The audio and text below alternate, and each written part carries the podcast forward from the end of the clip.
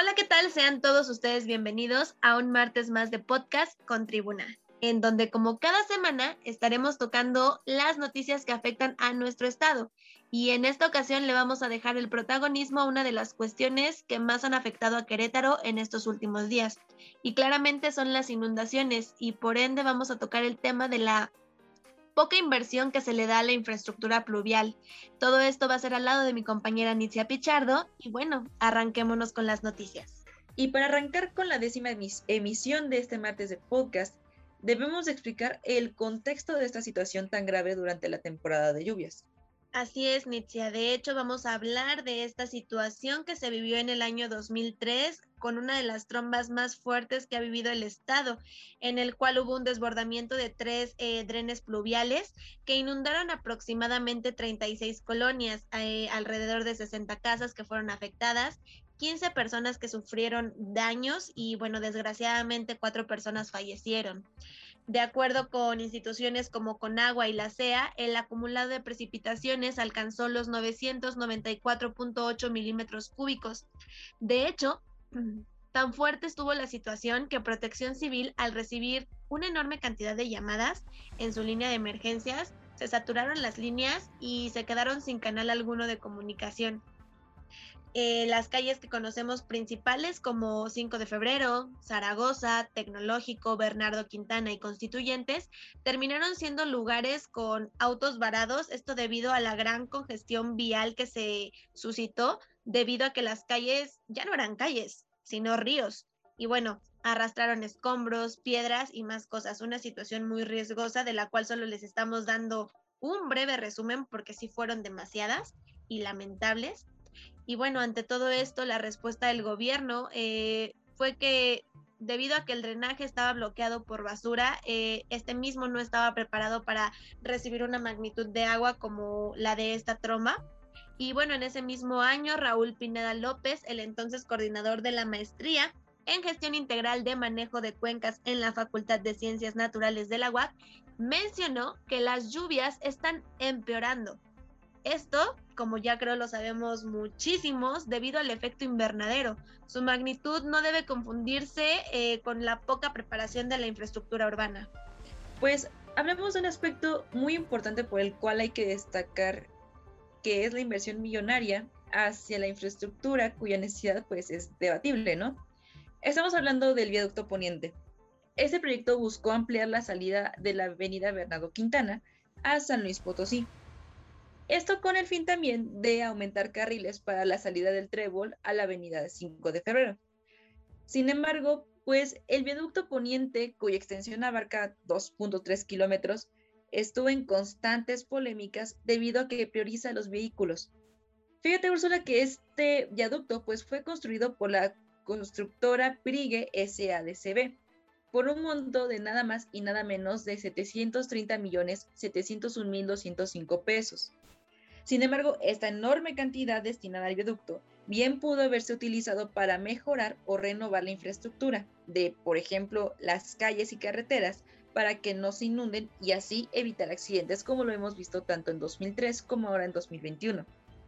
Sin embargo, esta cantidad es exagerada si comparamos los 186 millones 218 mil 564 pesos destinados a 28 obras pluviales. Aquí hablamos de una sola por 731 millones aproximadamente. Aquí estamos hablando de 28.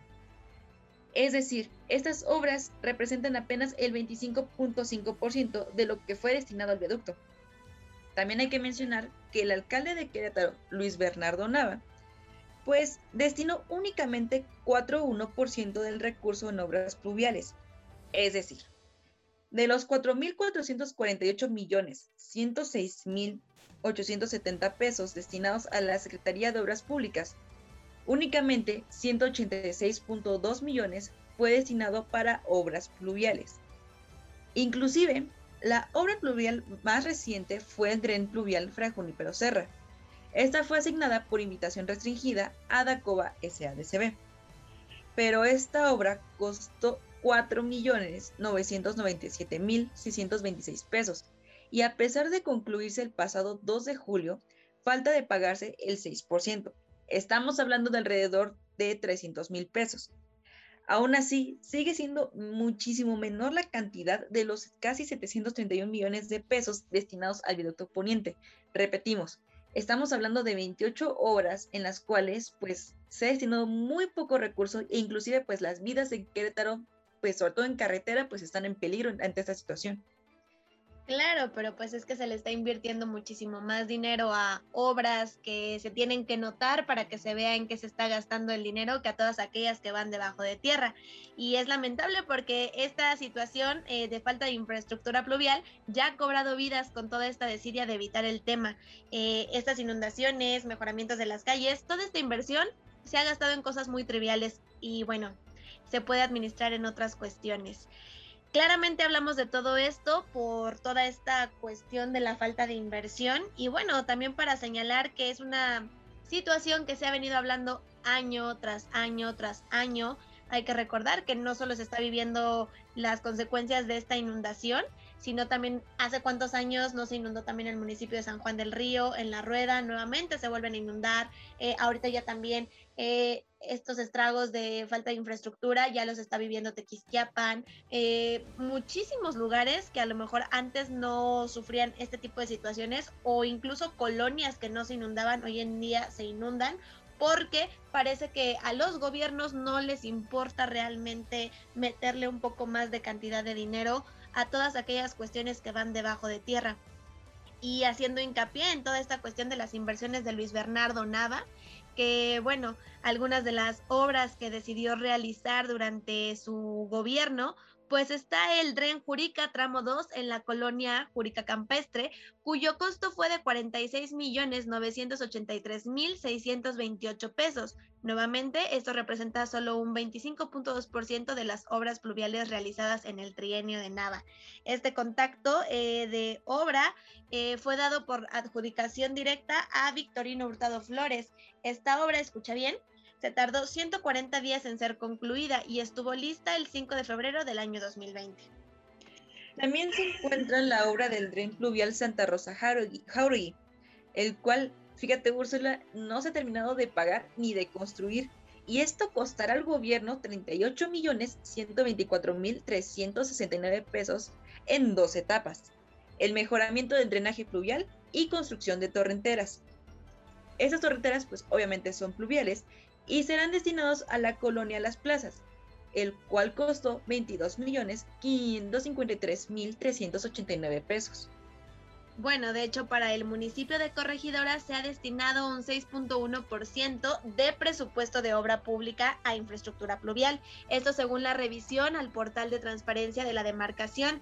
En el primer trienio de Roberto Sosa Pichardo se realizaron al menos ocho obras pluviales, de las cuales cinco fueron adjudicadas directamente, es decir, sin licitación a proveedores. Y así está la situación en estas inversiones de infraestructura pluvial, mi querida Nitzia? Mi querida Úrsula, es triste que se le dé más importancia a otras obras que a estas que como ya vimos son muy importantes, sobre todo porque pues implica tanto peatones como vehículos, como transporte público, etcétera, pues que usamos todos los días y pues también en las casas, ¿no? O sea, evitar que sigamos inundándonos y pues evitar desastres, accidentes, etcétera pero es igual de lamentable que hemos llegado al final de este podcast.